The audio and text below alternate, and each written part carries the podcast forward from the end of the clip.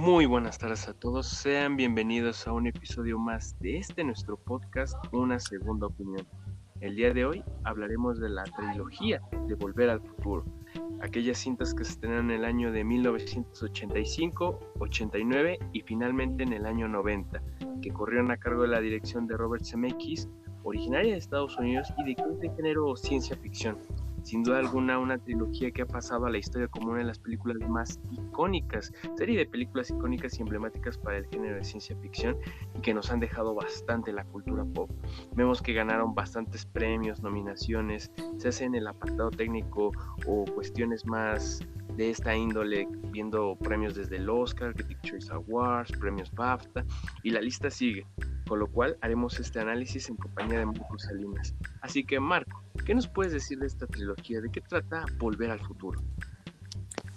Hola, muy buenas tardes a todos y a todas. Básicamente, la trilogía de Volver al Futuro, como ya dijo Memo, es de las trilogías que han marcado toda una generación de, pues, este mundo, ¿no?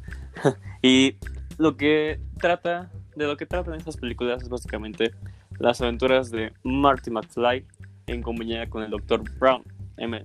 Brown, y cómo es que las máquinas del futuro, o en este caso el DeLorean, que es la máquina del futuro de las películas, pues se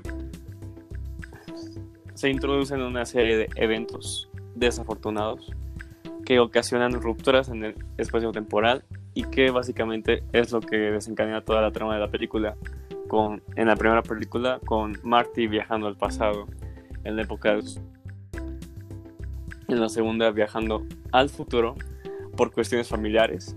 Y en la tercera viajando aún más al pasado, de hecho al viejo oeste, para poder salvar al doctor Emmett Brown, su, su amigo y compañero en esas películas.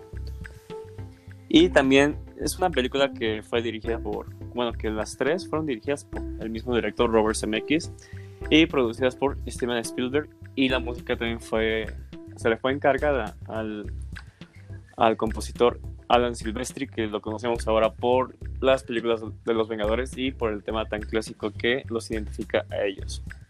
Así que sí son una película son una serie de películas que valen mucho la pena y que se las recomendamos muchísimo. Y no sé qué más quieras aportar Mimo pues en ese sentido yo creo que es una trilogía bastante consistente que en su momento llamó bastante la atención. Si bien vemos que en los años 80, 90 el género de ciencia ficción ya estaba en el apogeo máximo, esta trilogía se siente bastante natural. Se hace porque nos brinda personajes con los cuales nos podemos identificar, situaciones sociales que son tan comunes aún en la actualidad y que nos presentaban tanto un reflejo del pasado así como una visión del futuro que parecía lejana y a su vez tan fantasiosa, que yo creo que todo hace que todos estos elementos en conjunto hayan creado una trilogía que pasara a la historia. Si bien vemos que la primera parte se enfoca un poco en lo que viene siendo la familia de Marty y de cómo trata de salvar su pasado y hacer volver, volver a la época que le corresponde, en donde vemos que todo esto es una serie de accidentes que de una u otra forma están conectados para muchos es una película bastante simple en el sentido de que hoy en día vemos series o mismas producciones que hablan ya de cuestiones de realidades alternas, que si viajar a diferentes épocas y que ya es un tema que ha sido un poco explotado. No sé qué opinas en ese sentido antes de entrar directamente con lo que viene siendo cada una de las películas en cuanto al elemento de la ciencia ficción. ¿Sí crees que marcó un antes y un después? ¿Crees que es repito de alguna otra cosa? ¿Qué opinas, en cuanto a viajes, películas que traten sobre viajes en el tiempo, creo que sí ha sido la más conocida que... bueno, es un referente respecto a esas películas que manejan mm, temas espaciotemporales, pero la que... no, la, no diría que fue la innovación, innovación dentro de la ciencia ficción, porque incluso hay películas que fueron muy adelantadas a su época y lamentablemente no recibieron el mismo precio que se le ha dado a Volver al Futuro, por ejemplo, la de Metropolis. La original de 1930, pues también fue. En ese tiempo fue una película que no fue muy, muy comprendida, tanto por, por la época y por los temas que manejaba respecto a, lo futurista que se veía. Pero ahora, después, con Volver al Futuro y aterrizándolo más en, el, en un contexto familiar y entendible y no tan... Si no me equivoco fue, es alemana la película de Metropolis, pero pues ahorita me corrijo. Pero sí creo que es un referente. De hecho se han tomado muchas bases respecto a esa película y otras películas como Los Vengadores dijeron sus directores que sí, fue una base básicamente. Y el tener ese referente cultural y tal vez un tanto científico de lo que es Volver al Futuro y respecto a toda la física y otras teorías que incluso maneja dentro de la película. Es muy interesante ver cómo han trascendido y aún se siguen discutiendo y debatiendo en los pues en la, en la academia incluso. Me parece muy rescatable ese aspecto y es muy es muy mm, importante no sé qué opinas tú. Pues mira, la película hace poco que ya celebró su 35 aniversario y fue bastante interesante el ver que pasan los años y sigue siendo un parámetro para lo que viene siendo el cine de género ciencia ficción y que aún los personajes se siguen manteniendo icónicos, siendo ya representados y parodiados incluso en otras series, películas animadas. Y yo creo que eso nos habla un poco de lo que logra esta película, porque como bien lo comentaste en un principio, tiene bastantes elementos desde la dirección que es de Robert Zemeckis, una producción que sea de Steven Spielberg, la banda sonora, todos estos elementos en conjunto hacen que la película haya logrado tener ese estatus para lo que viene siendo su estilo, su género, yo creo que ayuda bastante en ese sentido. En lo particular vemos que de la película 1 a la 2 hubo un tiempo considerable entre la producción. Si bien vemos que la primera salió en 1985, la segunda salió hasta 1989. Inclusive uno podría pensar que la primera daba para que concluyera ahí la historia. Sí, vemos que al final vemos al doctor Emmett Brown llevándose a Marty al futuro, pero eh, hubiera quedado la magia de pues, a dónde llegarán, ¿sabes? Pero se aventuraron a hacer una trilogía y yo creo que eso es bastante llamativo el que pues, se arriesgaran y lograran crear algo bastante llamativo. Ya bien es mucho de lo que se puede hablar de cada una de ellas. Vemos desde la primera película que nos brinda escenas icónicas, como la escena de Marty en el baile de graduación, eh, tocando a Johnny B. Good, siendo una escena bastante icónica. Y oh, creo que, eh, por ejemplo, esa es una de las escenas más top de lo que viene siendo la primera parte de esta trilogía. Y yo creo que hace que cada una de estas películas se identifique con alguna parte en particular. La segunda, no sé qué atrás, ya nos da una visita al futuro. Y ahí quisiera hacer un pequeño espacio para preguntarte qué opinas de esta visión futurista que se nos presenta en la segunda parte de Volver al Futuro. Muy poco se habla, pero en su momento cuando llegó la fecha se hicieron muchos memes, habló bastante. ¿Qué opinas? ¿Es una realidad muy lejana? ¿Era muy positivos al pensar que ya habrían carros voladores, que la economía sería diferente? ¿Qué opinas de todo esto, Marco? Pues poniéndome en los zapatos de mis papás que vieron la película, pues de, realmente sí fue para ellos y para sus amigos y para la época de 1989 con la segunda película, pues claro que sí fue fue muy sorprendente cómo se planteaba el futuro. El futuro, porque creo que Marty llegaba en el año 2015, si no me equivoco. Y pues tantos años de...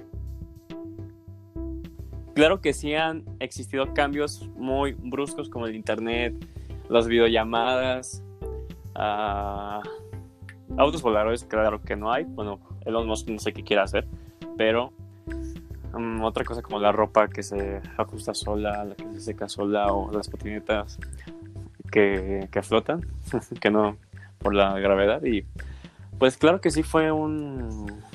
Es un tema que se debatió en ese tiempo de cómo va a ser el futuro, cómo tú planteas que se verá el futuro. Y pues ahora claro que, como dije, sí han existido estos cambios tecnológicos, incluso sociales, dentro de la política pero aún así creo que se nos hemos dejado, o por lo menos el mundo se ha dejado corto respecto a la imaginación que planteaba la película. Aún así es una, pues fue una visión muy, no sé si aventurada, pero es que incluso con la, con la tecnología que existe ahora, no podríamos darnos algunos de los lujos que se mostraban en la película. Pero claro que incluso más adelante, tal vez sí se puede hacer. Pero los coches voladores no, no, no tengo idea. Eso sí, eso ya discutanlo ustedes, porque yo no creo que podamos. Yo, por lo menos la generación que hay ahorita, no creo que podamos vivir para contar que ya habrá coches. espero me equivoque.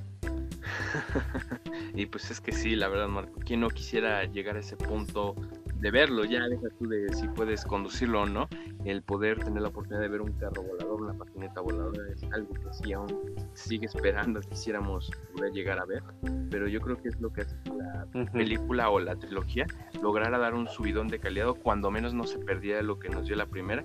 La segunda fue innovadora, si bien ya nos hablaba de lo que viene siendo el Rex en el tiempo, esta segunda nos habla un poco de lo que viene siendo las cuestiones futuristas, el visualizar nuevas tecnologías, yo creo que eso hace que la película siga manteniéndonos en expectativa o que siga siendo atractiva en ese sentido y además que nada para las generaciones que crecieron con estas historias. Y también, al igual que la primera, nos brinda escenas bastante icónicas, como la escena en donde están tratando de alcanzar a Biff.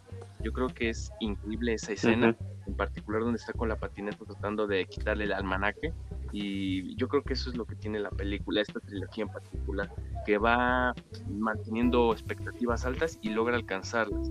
Lo vemos ya en la tercera película que pues, uno que podría pensar, pues ya viajaron al pasado, ya viajaron al futuro, pues qué más, pues viajar aún más al pasado y, y yo creo que eso fue bastante llamativo porque también nos recuerda lo que viene siendo el género western, esas películas típicas de los gringos ahí por años 50, 60 en donde veías a los vaqueros en el medio oeste en el Lejano Oriente. ¿Qué opinas de esta tercera parte? ¿Crees que también fue innovadora o llamativa para lo que ya venía construyendo la trilogía? Yo creo que se puede considerar que fue más un... Yo considero que fue más un homenaje a estas películas western. Claro que sabemos que Estados Unidos fue un gran exponente dentro de las... No manches, dime que no se escucha todo eso. No. Ok. Eh, sí fue un gran exponente Estados Unidos en las películas de western. De hecho, inventaron varios planos cinematográficos para dar esa seriedad y ese y esa visión estadounidense del cine con las películas de vaqueros. Así que yo lo veo como un homenaje, más que una propuesta, una propuesta para, para innovar. Aún así, la película, la número 3, es muy disfrutable.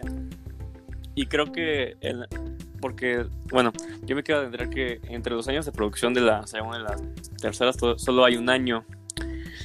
Eh, solo hay un año, pues claro que tendrían que cerrar esta trilogía. Bueno, de por sí también dejaron cabos sueltos como la desaparición del Dr. Brown. Y creo que ya nada más cerrar la trilogía con, con este viaje que tienen ambos al final, en el viejo este. Es un final tranquilo no tan espectacular como las dos pasadas, pero sí es muy tranquilo y pues es un buen cierre. Es un buen cierre, pero algo, algo descabellado al ver al tren, al tren, el tren de, del final. Saber que pueden viajar con un tren, pues dices, ¿qué, qué pasó ahí? No, entiendo. Pero en sí creo que es una trilogía bastante sólida, que se sostiene con ideas que planteó la primera película y que supo innovar. De por sí la innovación en la segunda película es lo que más se disfruta y lo que más llama la atención, porque viéndolo en retrospectiva, pues sí han cambiado las tecnologías, como ya hemos discutido. Pero sí, sí me gustó y pues es que no podían abordar más espacios futuristas, porque ¿qué más te puedes inventar? Así que lo mejor que se les pudo ocurrir fue volver al pasado. Volver al pasado y manejar una, una ambientación sencilla de de reflejar en la pantalla, como es el viejo este. Perfecto, con esto me gustaría abordar algunos puntos en particulares. Por un lado está, ya que hablamos de cada una de estas películas, el impacto que tiene hoy en día hablar de Volver al Futuro como una película icónica para el género, pero también que se mantiene fresca. ¿Y a qué me refiero con eso? A que los efectos especiales, la animación que llegó a tener, es bastante buena. O sea, sí se notan algunos detalles, pero para el año en que se hizo, yo creo que fue un trabajo bien logrado, bien hecho, con efectos que son simples, pero bien ejecutados en ese sentido. Y ¿Tú qué opinas de lo que vienen siendo estas nuevas generaciones? ¿Crees que logren apreciar de, la igual forma en que se presentó en aquel entonces? Y las futuras generaciones, ¿cómo crees que reciban esta película? ¿Crees que se va a añejar bien? ¿Va a seguir manteniendo estos elementos? ¿O se va a ir perdiendo con el desgaste y el avance tecnológico que tenemos hoy en día en el cine, Marco? Yo creo que las nuevas generaciones planteando lo que en un escenario que niños de, no sé, de 7 a, 12, a 10 años vean la película y pues que se van a quedar maravillados. Es que no han visto películas como Los Vengadores o u otras, pero aún así es una película que se disfruta. Claro que incluso podrían sacarse de onda de que son efectos pues bastante extraños, no sé cómo lo diría, pero estoy seguro de que, mm, por ejemplo, personas como mi primo, mi primito de 10 años ya la vio y pues le gustó. Le gustó bastante la primera película, no sé si ha visto las demás, pero pues ya es cuestión de, de qué estándares tiene uno y de cómo puede mm, aceptar esta película o rechazar incluso por porque no le gustan los efectos, porque la historia estuvo aburrida. Pero yo creo que este no es el caso. Creo que hay una buena historia que contar aquí. Hay efectos que sí ya han envejecido, pero se mantienen vigentes al ser la mayoría prácticos. Y pues que se ve. Mm, al ser prácticos, yo siento que puedes estar, puedes estar seguro de que tú lo puedes hacer. Puedes hacer los mismos efectos, pero claro que tienes que tener un presupuesto enorme. Así que en ese sentido, pues también es difícil. Pero lo que yo voy es que si te la crees. Si te la puedes creer. Y yo digo que, que sí será bien aceptada. Si se la pones a alguien así, no sé, lo menos, oye, vente a sentar, a, siéntate conmigo a ver esta película porque me gusta mucho y quiero que la disfrutes conmigo. Así que yo creo que sí, la pueden acoger muy bien, ya depende de la persona y depende de sus gustos. Interesante. Y otro punto también que va un poco de la mano con esto de los efectos visuales, ¿tú consideras que hoy en día estaría bien hacer una remasterización de lo que viene siendo esto, una nueva versión, más que remasterización, una nueva adaptación de lo que fue Volver al Futuro, hacer de nuevo esta trilogía con otros actores? No. no, de plano no. No, ¿has visto los...? Sí, supongo que ya has visto los deepfakes de Tom Holland y Robert Downey Jr. No inventes. Está horrible, no.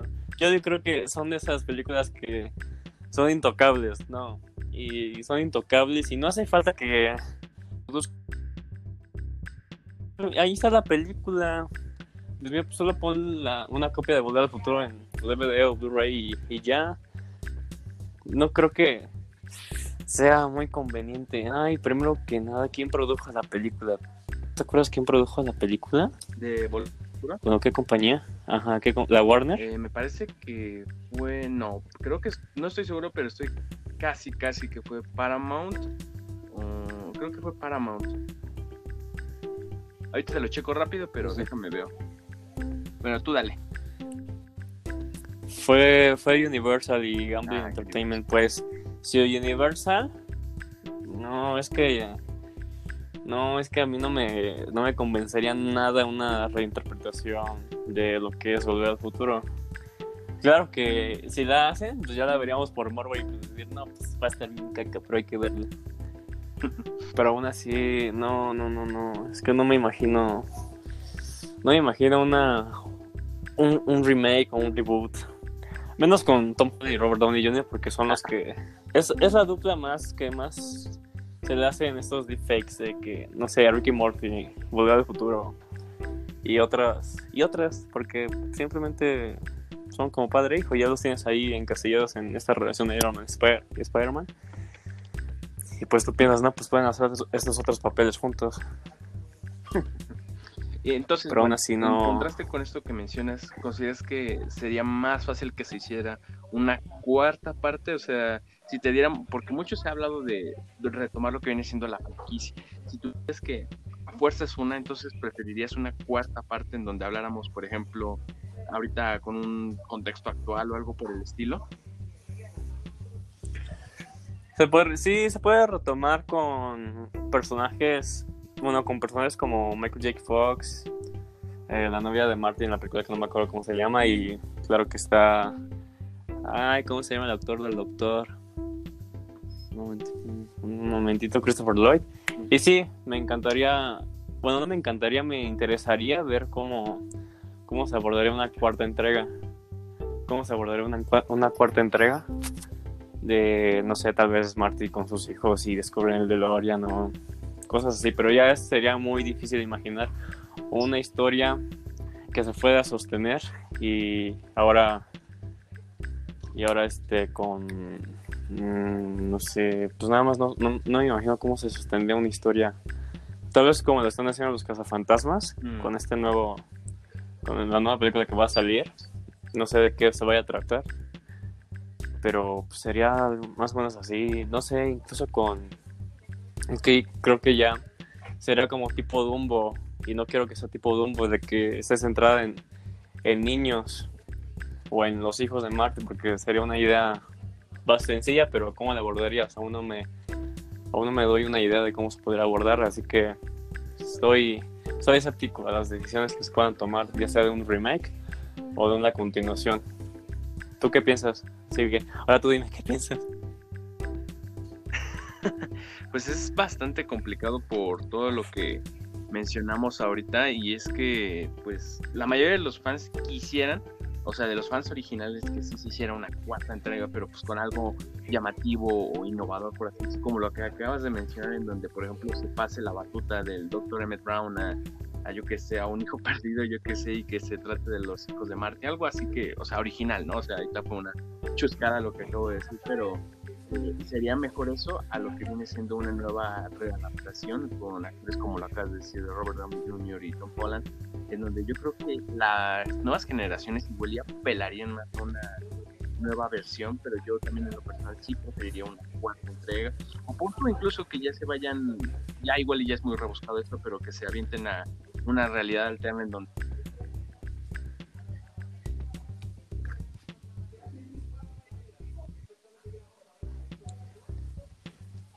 Hola, ¿me escuchas?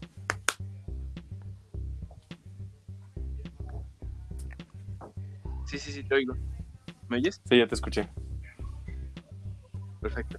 Eh, pero como te decía, yo creo que lo más conveniente es que se deje así la franquicia y en dado caso de que es que se haga una cuarta parte. Y, y, y, y, pues todo esto es a colación de lo que viene siendo este hito que ya es volver al futuro, ya una franquicia respetable que ya lleva sus años y que pues va a dar para mucho de qué hablar aún en el futuro.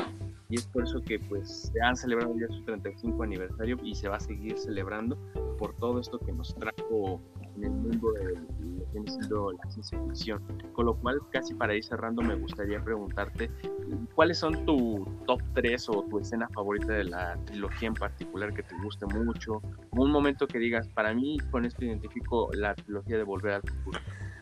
Pues para mí yo la identifico muchísimo. Bueno, top 3 de escenas. Primero pues está la de Johnny B. Good, porque escena memorable, escena muy parodiada, escena que, que incluso se ha rescatado, se han hecho comerciales con eso, no sé, se han hecho muchas cosas con ese momento de Johnny B. Good. Incluso se ha teorizado que de por sí la canción es una paradoja porque cuando la canta Marty, eh, uno de los chicos de, Ecuador, pues le llama a su, a su tío, a su primo Chuck, que es Chuck Berry, que es el mismo que la canta. Entonces se crea ahí una paradoja de, pues quién inventó la canción, cómo es que Chuck sacó la canción y se hizo famoso con ella.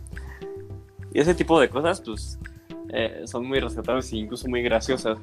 Ya la segunda escena sería la de persecución en el coche en la segunda entrega con Biff, con Biff viejo, con el almanaque y, también con la, con la patineta de, de cero gravedad.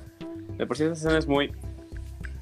Pues sí, te, da, te llena de mucha tensión la primera vez que la ves. Porque simplemente no sabes que, si va a salir bien, si, va, si va a rescatar el, el almanaque o incluso si, si todo va a salir muy bien. Porque incluso al estar en el contexto de la primera película, pues tiene que salir todo casi igual a lo que sucedió en esa película. Pues es, un, es una carrera contra el tiempo que, que sí te engancha, sí te fascina. Y ya la tercera, ya la tercera escena, pues la primera vez que Marty viaja al, pasado. Porque dices, no manches, ¿qué onda con la ambientación? ¿Qué onda con, con que de verdad ya viajó al pasado y, el Doc está muerto? Y, y, dónde está el perro? Y creo que la primera vez que se vio eso, pues dijeron, no manches, el Marty ya, ya se quedó ahí. Pero ya sabemos que como avanza, pues puedo regresar. Pero la primera impresión, la primera impresión que te, que te deja esta escena Y el saber, el no saber cómo Marty podrá regresar, nos te deja impactado, emocionado y incluso con miedo de que uno se pueda quedar atrapado en una, en una época que, que simplemente no es la suya. Y con eso, pues esas son mis tres escenas favoritas. no dije ninguna de la tercera porque no, no, innovó tanto, pero sí me gusta. Aunque, aunque te digo, pues no es de, no es mi favorita de, de las tres.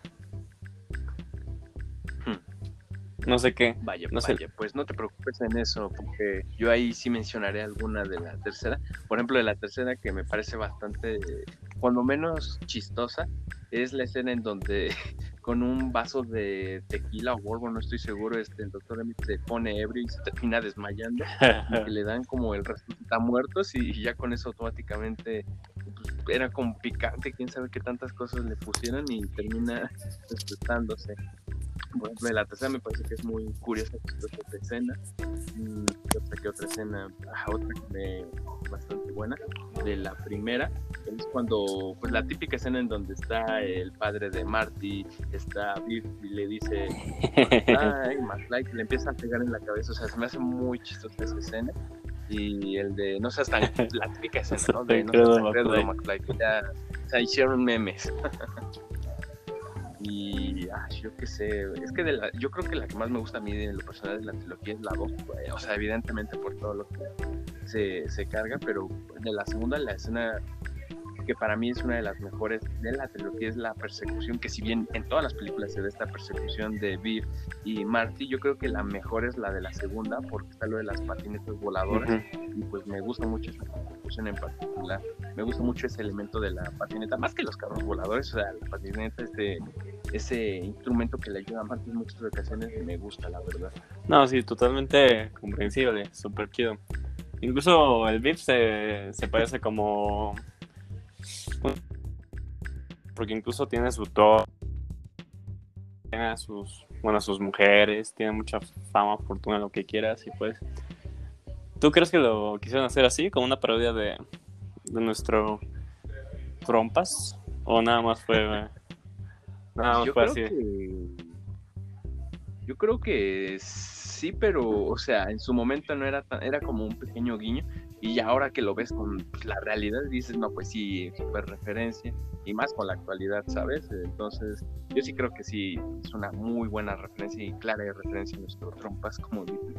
Y yo creo que eso también es lo que hace que la película crezca, en el sentido que nos da un reflejo cultural, que nos muestra ese Estados Unidos en diferentes épocas, pasando desde lo que es el lejano oriente o oeste hasta un 80 y lo que viene siendo una época turista muy alejada. Yo creo que eso es lo que también es bastante llamativo y que hay que aplaudirle a la película porque lo logró bastante bien. Y ya para ir cerrando con lo que viene siendo este análisis, me gustaría preguntarte lo que opinas en general de lo que es la, trilogía en el género de ciencia ficción, porque para muchos en su momento esta película era como de mm, pura pantalla verde, no tiene mérito. ¿Qué opinas en cuanto a esta crítica que se le hizo a la trilogía y en general al género? Pero como, ¿a poco hubo gente que dijo eso de, ay, pantalla verde? ¿A eso te refieres? En su momento sí tuvo bastante crítica en cuanto a lo que viene siendo el, no la narrativa, porque o fue muy aclamada, pero sí había un otro director, el cual le decía, no, pues es que se está perdiendo la esencia, incluso por eso en la tercera, cuando ya se rescató un poco lo del género western, se dice que era como que la más eh, y era lo que era el cine, por así decirlo, porque te digo, o sea, lo que siempre se le ha criticado al género de la ciencia ficción, se hace con Matrix, se hace con Los Vengadores, es ese, esa pantalla verde que hace que digas, no, pues esto es cine o es un montaje, que al fin y al cabo el cine es eso, ¿verdad? Pero pues ya ves a críticos como Martin Scorsese que dicen, no, superhéroes eso no, porque quieras o no, el género de superhéroes es de ciencia ficción, al igual que, por ejemplo, un Volver al Futuro, un Jurassic Park, mencionar algunas. Entonces, no es mucha la crítica, yo se puede decir que es la crítica más sofisticada, entre comillas, lo que sí le ha hecho esta crítica, por ejemplo, a Volver al Futuro en su momento. Mm, pues ahora...